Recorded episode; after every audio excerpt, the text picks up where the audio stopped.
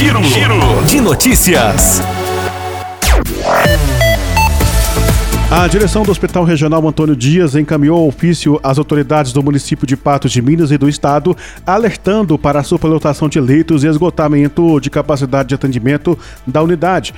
O maior problema ocorre na maternidade, com gestantes e recém-nascidos ocupando espaços improvisados. Segundo a nota emitida pela direção do hospital, com os leitos de UTI neonatal lotados, dois recém-nascidos tiveram que ficar retidos na sala do bloco obstétrico e existem outros três pacientes necessitando de atendimento na unidade hospitalar.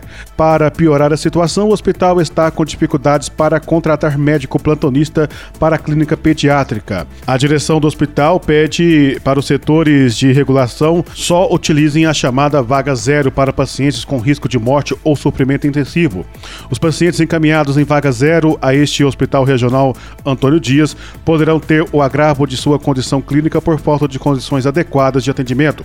Portanto, destacamos a importância da sensibilidade do médico regulador na decisão de encaminhar o paciente, bem como os possíveis danos que essa decisão possa ocasionar, diz outro trecho da nota. A direção do Hospital Regional pede que as autoridades contratem leitos em hospitais particulares até que a situação seja normalizada. O ofício foi encaminhado à Promotoria de Justiça, à Secretaria Municipal de Saúde de Patos de Minas, à Superintendência Regional também de Patos de Minas e aos diretores de saúde que atuam na regulação de pacientes. A superlotação do Hospital Regional ocorre no momento em que o Hospital São Lucas encerrou as atividades em Patos de Minas através do Sistema Único de Saúde. A administração municipal informou que a Santa Casa será o pronto atendimento para gestante de risco habitual.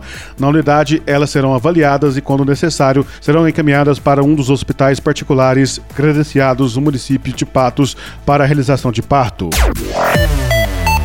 qualquer momento de volta com as principais informações. Giro, Giro de notícias.